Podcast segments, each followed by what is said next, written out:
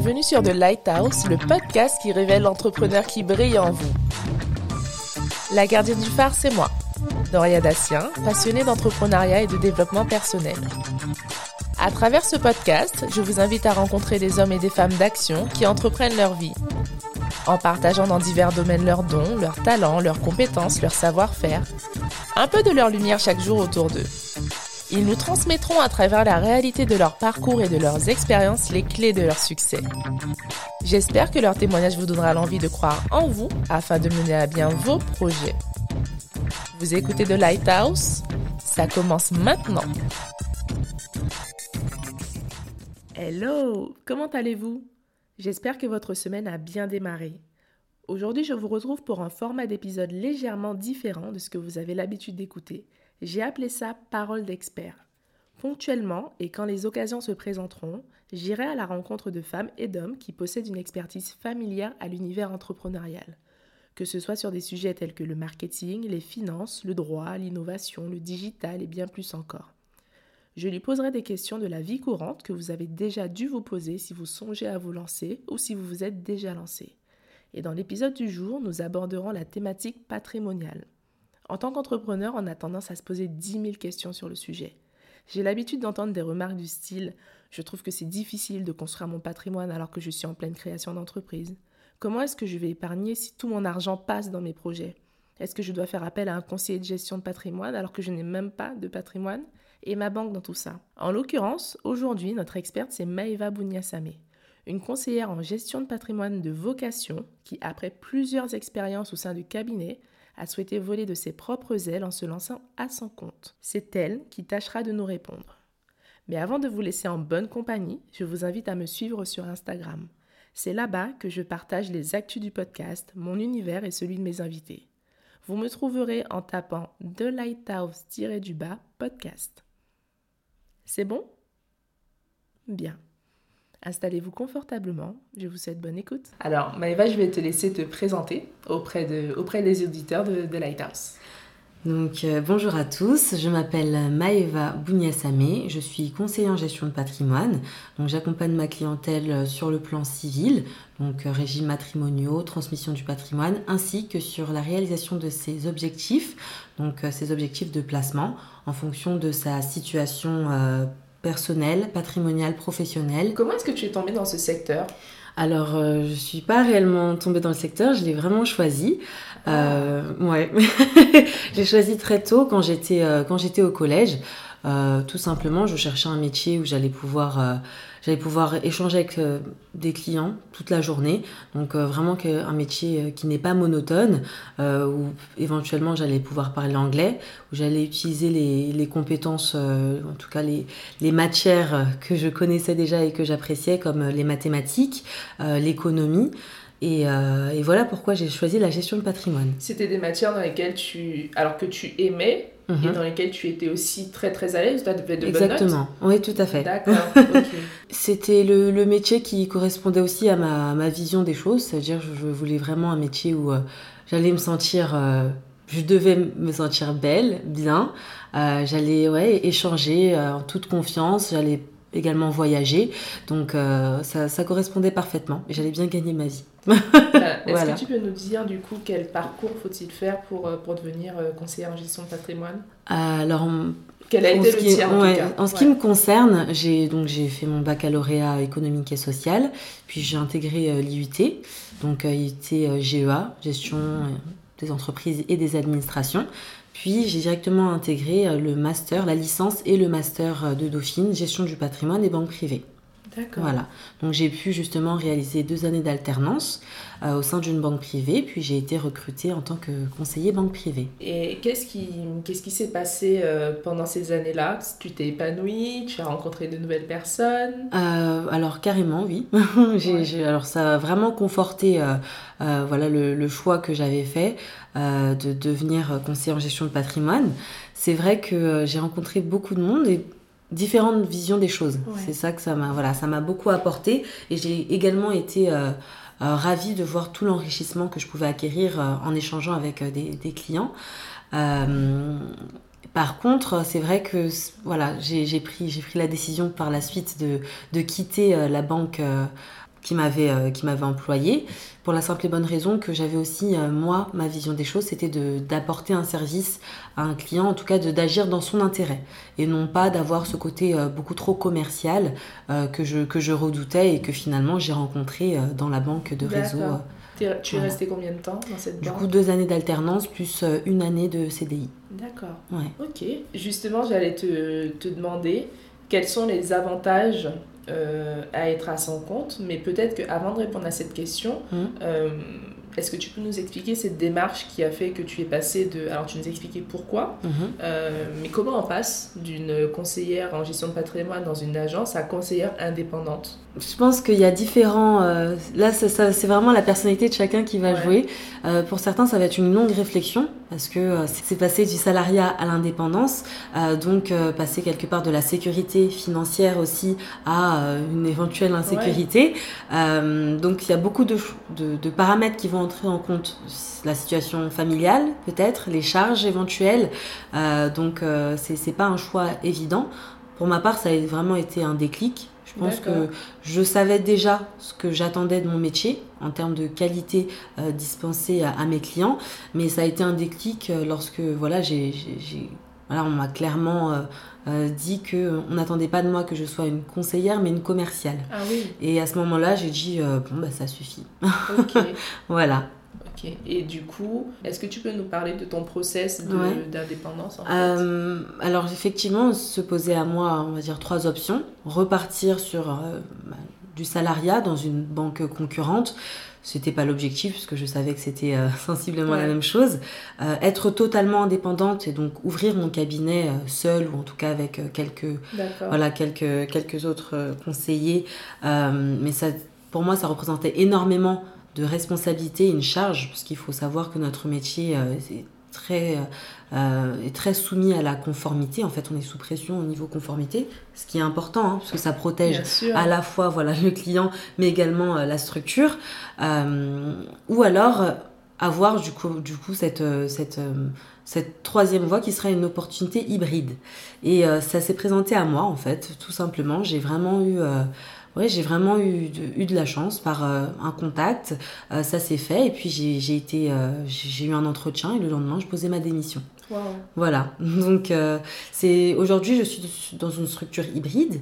ça signifie que je suis indépendante mais je suis rattachée à une structure qui va me fournir à la fois tout le matériel, euh, les locaux, et qui va m'assurer justement d'être euh, toujours, euh, toujours au taquet au niveau de, bah, de, la conformité, comme on en donc c'est eux en fait qui vont supporter ces, ces charges exactement, de Exactement. Et, et, du coup, toi par contre, en termes de statut, est-ce que tu as un statut spécifique Je suis à mon compte, profession libérale, entrepreneur individuel. D'accord. Voilà, j'avais le choix aussi d'être en société, toujours affiliée à cette structure, mais euh, moi, j'ai fait le choix d'être euh, simplement entrepreneur individuel. C'était il y a combien de temps, ça, ce déclic que tu as eu? Euh, Ça s'est fait été 2018. Waouh Ouais, tout à fait. Alors, quel bilan tires-tu?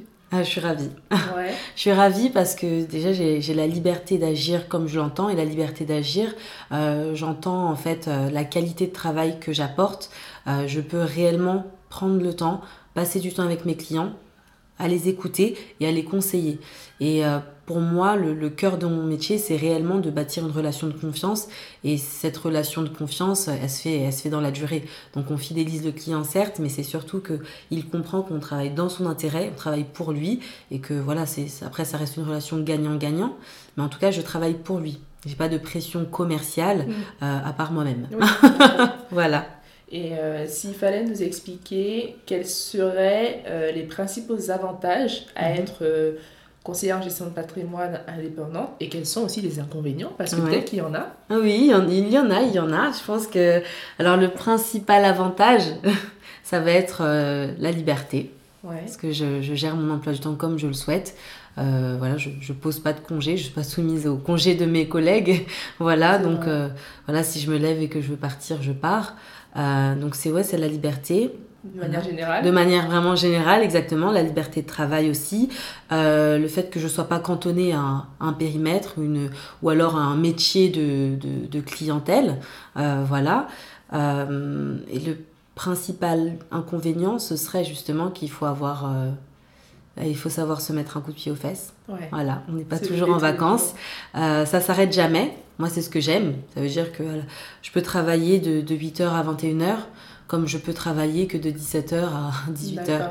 Voilà, c'est ce que j'aime. J'aime gérer mon temps, gérer mon rythme. Mais euh, voilà, faut avoir cette aptitude, cette autonomie-là, euh, de se dire, il euh, faut, faut, se mettre au travail aussi de temps en temps. Ok, c'est super intéressant. Tu, tu as cette possibilité-là aussi de travailler dans toute la France, mais aussi dans le reste du monde, potentiellement? Exactement, c'est-à-dire que euh, quand même, je, me limite moi à l'île de France. Après, c'est vrai qu'en fonction, selon euh, voilà, si c'est une, bonne relation ou quelqu'un qui m'a été recommandé, parce que lorsqu'on est recommandé, ça signifie que la personne a aimé voilà le, mm. relationnel client qui a été apporté. Euh, bien sûr, je vais au-delà de, l'île de France et j'ai effectivement des clients qui sont étrangers pour la simple et bonne raison que, comme je l'ai mentionné tout à l'heure, euh, le voyage, parler anglais, c'est quelque chose qui, qui me plaît. Euh, donc, euh, donc oui, pourquoi J'apporte mon expertise effectivement à d'autres, euh, une autre typologie de clientèle qui a aussi d'autres problématiques. Donc ça me fait travailler, ça fait travailler. Il y a une densité d'informations que je dois traiter et c'est aussi ce que j'aime. Waouh, génial. Eh bien, écoute, merci pour, pour, toutes ces infos. Aujourd'hui, Maëva, on sait que les entrepreneurs, ce sont des personnes qui ont des, des, des revenus très fluctuants. Je pense que mhm. tu, aussi, tu dois faire partie aussi de cette, de cette catégorie entre guillemets d'entrepreneurs qui n'ont pas des revenus fixes, mhm. surtout dans les débuts, de lorsqu'on entreprend dans les débuts, ça n'empêche pas que beaucoup aimeraient euh, se constituer un patrimoine, réfléchir aussi à ce, à ce genre de sujet. Est-ce qu'il existe des solutions qui sont simples à mettre en place lorsqu'on est entrepreneur et qu'on veut se lancer comme ça dans, dans la création d'un patrimoine plus tard ou s'assurer ses arrières pour l'avenir oui, euh, c'est une, une, réflexion à avoir, ça c'est sûr et certain. Je pense que pour déjà avoir cette réflexion, le vrai, le, vrai prérequis, c'est de se dire, euh, ok, je, je, suis à, zéro, je suis, euh, euh, je suis à la case départ pour commencer à épargner. C'est-à-dire qu'on ne doit pas d'abord avoir une, une charge colossale qu'on ne sait pas gérer ou qu'on ne peut pas gérer, parce qu'effectivement, lorsqu'on est indépendant, on se lance mais on, on, doit parfois faire face à, à des nouvelles charges, à des nouvelles dépenses euh, qu'on n'avait pas forcément prévues et qui peuvent mettre justement dans, dans un inconfort financier euh, pendant quelques mois.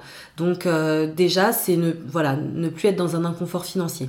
Se dire, ok, je pars sur une page blanche, et euh, j'ai une base de travail qui est euh, voilà qui est libre. Voilà. Donc ça c'est vraiment le prérequis.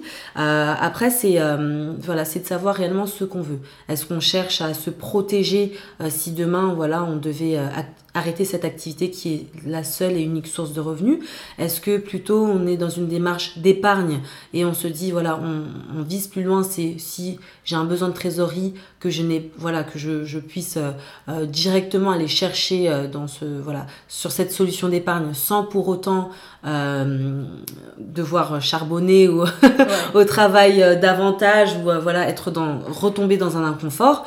Donc c'est vraiment ça va être selon les objectifs de chacun euh, je pense que voilà, les, les, petits, euh, les petites astuces de base, ça va déjà se dire, on arrive à se mettre en place une épargne régulière. On est face à une entrée de, de, revenus qui est certes fluctuante, qui est voilà du coup très irrégulière, mais c'est de se dire, moi en face de ça, peu importe, je mets euh, X euros chaque mois. Donc c'est déjà avoir une discipline d'épargne, même sur euh, quelque, un, un, support qui va pas rapporter grand-chose, mais au moins qui va servir déjà de base. Voilà, c'est déjà de mettre en place ça. Pour moi, c'est le strict minimum coûte que coûte, épargner. Euh, de façon régulière. arriver à. Voilà. Sans, sans pour autant euh, se, sentir, euh, se sentir prisonnier de cette épargne. Ça veut dire que, voilà, aujourd'hui, je sais que chaque mois, je, je vais avoir la liberté de mettre 500 euros. D'accord? Le jour où j'ai besoin d'argent, il n'y a pas de souci. je les mettrai pas ce mois-ci, mais je sais que je reprendrai. Voilà. Mais c'est au moins avoir cette discipline, cette rigueur que forcément, euh, je, dois, je dois épargner, je dois me constituer euh, voilà une petite, euh, un, petit capital et ensuite on va commencer à le faire travailler, à le faire fructifier. Peut-être que je peux, te, je peux te demander, alors je, je, pense que ça dépend quand même de chacun, mais mhm. est-ce que tu penses qu'il y a un montant minimum intéressant à épargner tous les mois au minimum? Une sorte de ça va dépendre ça va dépendre de chacun ouais. après je pense que voilà le minimum c'est de se dire éventuellement voilà 200 euros. Ouais. Je dis 200 euros, euh, c'est un chiffre, euh, je parle voilà, pour, pour, euh, pour la plupart des, des, des indépendants que j'ai pu, que pu rencontrer, euh, qui commencent, qui débutent, 200 euros. Pourquoi? Parce que ça représente à la fin de l'année un mois de salaire. D'accord. Ou, euh, ou un peu moins ou un peu plus. Bien Mais sûr. en fait, la norme, ce qu'il faudrait se dire pour, se, pour sentir qu'on a épargné, pour sentir qu'on a fait un effort, mais on est arrivé quelque part, c'est se dire, ok, à la fin de l'année, j'ai épargné au moins un mois de salaire. Et là, quand on arrive à la fin de l'année, on sait quand même qu'on a accompli quelque Bah chose. oui. Voilà, Ouais, c'est sûr. on a dépensé certes, mais il, y a quelque, il reste quelque chose. D'accord. Est-ce que est-ce qu'il existe, Maëva, un investissement Mhm. sûr et périn sur le long terme que tu recommanderais peut-être à tous d'avoir Euh, si je devais recommander un investissement, euh, ce serait, à mon sens, la tontine. Euh, pour la simple et bonne raison que on peut, voilà, on, on a cette liberté de se dire, je mets de l'argent, je sais que je ne vais pas y toucher, et je sais que ça va travailler. En quelques mots, est-ce que tu peux nous expliquer ce que c'est qu'une tontine? En quelques mots, en quelques mots, euh, la tontine, c'est une solution d'épargne. Donc, c'est une solution d'épargne qui est totalement bloquée. Et cette épargne, elle va travailler pendant une durée de 10 à 25 ans. Donc, au choix de l'épargnant, voilà, c'est On choisit soit 10, soit 25. Non, soit 10, soit Soit 11, 11, soit soit 12, soit 12, ok. 13, voilà. Oui. On peut le- l'épargnant a la liberté de choisir entre 10 et 25 ans la durée d'adhésion, donc la durée pendant laquelle ces capitaux vont être bloqués. Et pendant toute cette durée d'adhésion, déjà, il, a, il, a, il est tranquille dans sa tête. Ah, j'ai une question par rapport à ça. Du Mhm. coup, tous les... le fait qu'il bloque cet argent pendant un certain temps, est-ce que c'est tous les mois qu'il ajoute de l'argent ou c'est un versement d'un coup? Alors, il a le choix. Par exemple, prenons, euh, un, versement sur euh, une tontine, par exemple, euh, de, de 10 000 euros. On prend un chiffre rond. Donc, soit il a 10 000 euros à disposition, il les place sur sa tontine, il choisit sa durée. Soit il va se dire, bon, euh, moi j'ai envie de pouvoir mettre 10 000 euros euh, en décembre 2020, donc à partir de janvier, je vais épargner X euros. C'est- Et cet argent, je vais le mettre par exemple sur mon livret A qui est disponible. Et à la fin, en décembre, j'aurai le, le capital de 10 000 euros. Donc il se crée lui-même une petite... euh, voilà, il fait ses, ses petits virements mensuels, il les met sur un compte, voilà, ou sous son matelas s'il préfère, et arrivé à la fin de l'année, il fait ça. Ok. Voilà. D'accord. À quel moment est-ce que tu penses qu'il est intéressant de faire appel à, à une- un conseiller en gestion de patrimoine? Est-ce qu'il faut vraiment avoir beaucoup d'argent? Ou est-ce qu'on peut, euh, allez, on se lance dans l'entrepreneuriat, mais en même temps, on est quand même euh, assez au fait des choses et on aimerait euh, pouvoir avoir des conseils et commencer à mettre en place des solutions. Mais par contre, l'épargne n'est pas forcément très élevée. Mhm. Est-ce qu'on peut quand même faire appel à des professionnels pour Alors, ça? je pars du principe que tout le monde a un patrimoine, qu'il soit petit ou grand, on a un patrimoine que déjà on, on doit préserver et que on peut faire fructifier. Après, effectivement, faire appel à un conseiller en gestion de patrimoine, ça appelle quand même un minimum d'objectifs patrimoniaux ou en tout cas de problématiques euh, qui, qui, qui réclament des solutions. On peut tout à fait faire appel à un conseiller en gestion de patrimoine et moi je, pense que je le recommande dans un sens euh, parce qu'il vaut mieux être conseillé, savoir euh, voilà, où on met les pieds, même si on n'a pas encore cette épargne sous la main, mais au moins avoir cette, cette stratégie, cette psychologie, voilà, de se dire, euh, ok, euh, si je fais ça, c'est pertinent, ça, c'est moins pertinent, ou avoir sur le long terme. Donc, ne serait-ce qu'avoir déjà cette psychologie d'épargne, cette psychologie de travail du patrimoine, euh, c'est déjà, déjà une bonne chose. Ouais, Voilà. Est-ce que tu penses que c'est mieux de passer en général euh, par son banquier? Euh, On sait que par exemple souvent euh, lorsqu'on entreprend peut-être que la banque peut nous accompagner sur des solutions de Mhm. prêt. Est-ce qu'on peut faire une pierre de coups en passant aussi par un, par un banquier euh, pour nous aider à, à épargner et à mettre en place des solutions patrimoniales ou c'est peut-être mieux de faire appel à des indépendants? Alors, je pense que dans un premier temps, effectivement, la banque, c'est le premier interlocuteur et ça, le- restera. Euh, donc, euh, il faut pas hésiter. Il faut pas hésiter, un, parce que euh, la, majorité des banquiers ont la formation et les compétences nécessaires pour répondre justement aux interrogations des entrepreneurs. hein. Et surtout, parce que ça permet de négocier. Voilà, un banquier, il faut ça, voilà, faut pas oublier qu'il a quand même toute une panoplie euh, de, produits, en tout cas, qu'il peut proposer. Et à ce moment-là, on peut effectivement négocier avec le banquier. Donc, on peut avoir des, on a un échange qui est, euh, voilà, qui est libre, qui est gratuit, et on peut négocier sur euh, sur certains points, puisque l'indépendant, par définition, va devoir s'équiper sur tout un tas de solutions professionnelles. D'accord. Voilà. Ça peut être. Il est intéressant aussi de s'adresser à des indépendants. Parce que c'est bien d'avoir euh, voilà, déjà une ouverture d'esprit et de, d'avoir plusieurs euh, sons de cloche. faut pas oublier que derrière chaque banquier, chaque indépendant, il y a une maison, il y a une structure derrière. Donc c'est bien voilà, d'avoir, euh, voilà, d'avoir plusieurs sons de cloche. C'est très important. Et là encore, après, ça va, il va s'agir, pour moi, hein, il va s'agir du feeling et du relationnel. Mm, voilà, être conseillé, être bien conseillé, c'est important. Pouvoir faire confiance à son interlocuteur, euh, c'est voilà, c'est la priorité. Ok. On parle beaucoup. Alors moi, j'entends aussi beaucoup parler d'assurance vie. Mhm. Est-ce que tu peux nous, expliquer ce que c'est et euh, est-ce que tu penses que euh, on devrait ou on pourrait ou est-ce que tu recommanderais d'en avoir un? Alors, effectivement. pardon. un contrat, il n'y a pas de souci. Donc, effectivement, euh, l'assurance vie, il faut savoir que c'est une solution d'épargne qui est cette fois-ci disponible. Ça signifie qu'on peut placer, placer les capitaux et les récupérer euh, dès lors qu'on en ressent le besoin. Euh, c'est intéressant dans un premier temps sur le plan de l'épargne, oui, puisqu'on peut se constituer une épargne qui est sécurisée plus ou moins, voilà, plus ou moins sécurisé du coup. Euh, et on a une fiscalité qui est intéressante. Et c'est également intéressant sur le plan voilà, de la transmission, parce que c'est quand même un outil de transmission de prime abord. Donc euh, c'est vrai que euh, pour un indépendant qui vient de se lancer ou même qui vient voilà qui, est déjà établi, hein, c'est intéressant, ça reste intéressant. Il peut se constituer de l'épargne et pour ceux qui voilà qui n'ont pas spécialement envie de, de, se lancer en bourse ou de se lancer dans d'autres solutions de placement comme de la crypto-monnaie ou autre, euh, ça reste un placement accessible. Ouais, voilà, ça reste accessible. Tu as dit un mot intéressant, crypto-monnaie. Est-ce que tu penses que c'est euh, ça a de l'avenir? Euh, je pense que je pense que oui, ça, ça, ça peut avoir de l'avenir, tout à fait. Je, je, pense que ça s'adresse quand même à, à, une cible particulière d'épargnants voilà, d'investisseurs, mais euh, ça a de l'avenir. Quand on sait utiliser quelque chose, euh, c'est pertinent. Après, euh, voilà, aujourd'hui, c'est pas totalement ça s'est démocratisé en un sens, mais les placements qui, qui, touchent à la crypto se sont pas encore suffisamment démocratisés pour qu'on puisse avoir des retours nets. Voilà. C'est mon avis, mais je sais effectivement que voilà, j'ai des partenaires qui en proposent et, et certains sont très satisfaits. Bon, bah, très bien.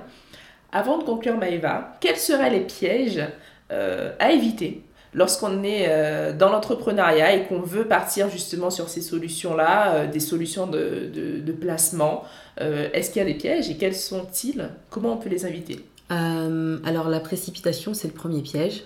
Voilà, c'est, mm. je pense, d'être braqué. Alors, la précipitation, si on, on, vous propose quelque chose, prenez le temps de, voilà, de, de, poser un regard objectif, calme, réfléchi. Euh, ça, c'est la première des choses. Et effectivement, il y a tout ce côté. Euh, le fait d'être euh, le fait d'être bloqué, ça veut dire d'avoir une idée en tête et de ne pas de ne pas de ne pas s'ouvrir, de ne pas écouter ce que ce que les professionnels ou non, hein, parce qu'on peut aussi être conseillé par un ami, par un voilà un frère, un collègue, de ne pas écouter avec une oreille objective ce qui est proposé. Parce que du coup, lorsqu'on est braqué, on, voit généralement que les avantages, peut-être pas les inconvénients qui sont liés à la solution. Une solution peut convenir à quelqu'un et ne pas convenir à, une autre. voilà, c'est ce qu'il faut garder en tête, c'est que chaque, chaque personne a sa situation personnelle, professionnelle et patrimoniale. C'est pour ça qu'il est important de s'adresser généralement bah voilà, à, des, à des conseillers en gestion de patrimoine qui vont avoir une approche globale, une approche complète. Ok. Voilà. Est-ce que je peux me, permettre de parler finances Comment sont rémunérés les, euh, les CGP oui. de manière générale? Alors, de façon. Alors, il va y avoir deux écoles. Euh, l'école, euh, on prend un rendez-vous. Rien que le rendez-vous, le fait que du coup je vous dispense du conseil, ça va être payant. D'accord. Donc le rendez-vous est payant. Et à la suite de ce rendez-vous, il peut avoir des solutions sur, laquelle, sur lesquelles pardon, le professionnel va être rémunéré, donc des commissions. Ou il va avoir l'autre, donc ça signifie le, le rendez-vous est gratuit, voilà, et simplement l'indépendant va être directement rémunéré sur les solutions en tant que commission. D'accord. Voilà. Donc, euh, si on fait le parallèle par rapport à une banque, euh, la banque aussi est rémunérée sur chaque solution, chaque produit que, que vous souscrivez. Euh, ça va dans la, poche de la banque. Là, ça va dans la poche de l'indépendant. D'accord. Ok. Pour conclure, Maëva, mhm. est-ce qu'il y a un conseil que tu aimerais nous donner de manière générale Ou quelque chose à dire Est-ce qu'il y a des projets, des choses dont tu aimerais nous parler Voilà. Euh, non, ce que, je, ce que je dirais pour conclure, c'est que euh, euh, faut pas hésiter à se renseigner et surtout, il faut savoir anticiper. voilà. Surtout en ce qui concerne, en ce qui concerne voilà, l'argent, tout simplement. on peut tous avoir des projets, que ce soit un projet d'investissement, d'achat immobilier, un projet d'investissement ou même pour les enfants, voilà, pour penser à leurs études ou autres, pour la retraite. Tout ça, ce sont des projets, mais le mieux c'est d'anticiper. Plus vous anticiperez et plus vous serez, euh, vous arriverez serein euh, lorsque vous devrez euh, réaliser ce projet. Ok, génial. Juste une question auquel je pense là tout de suite. Par rapport à la, crise sanitaire, au, mhm. Covid qu'on a eu, le confinement, est-ce que ça a bouleversé ta façon de travailler? Est-ce que ça a changé tes perspectives d'avenir? Ça change pas mes perspectives d'avenir parce que parce que tout va bien. parce que tout va bien et que euh, c'est aussi ça, hein, de fidéliser sa clientèle, c'est que effectivement, il peut, il peut se passer, peut, tout peut se passer dans une vie, mais bah, finalement, euh, ça, change pas grand-chose. Après, effectivement, ça a quand même modifié ma façon de travailler. Moi, je suis quelqu'un qui aime beaucoup euh, le relationnel, le contact, donc je fais énormément de d'événements pour mes clients ou simplement euh, pour moi-même. Donc c'est là aussi où je vais, je vais, je vais rencontrer des prospects, hein, donc des futurs clients. Et euh, bah, trois mois de confinement, forcément, ah bah, on rencontre pas grand monde. mais, euh, mais voilà, non, ça s'est plutôt bien passé. Comme j'ai dit, moi j'ai la liberté de, de, travailler quand je veux. Donc je n'ai pas forcément pris de vacances, mais en tout cas j'ai pris le temps de me recentrer sur moi-même, de me réorganiser et travailler de, de, chez moi ou au bureau. voilà, il n'y a, pas, a pas grande différence pour moi. En tout cas, Maëva, merci pour ces précieux, euh, précieuses informations. Merci d'avoir pris le temps de, nous répondre sur tout ça. Euh, je te souhaite tout plein de bonnes choses. Merci. et, euh, et je te dis à bientôt. à très bientôt.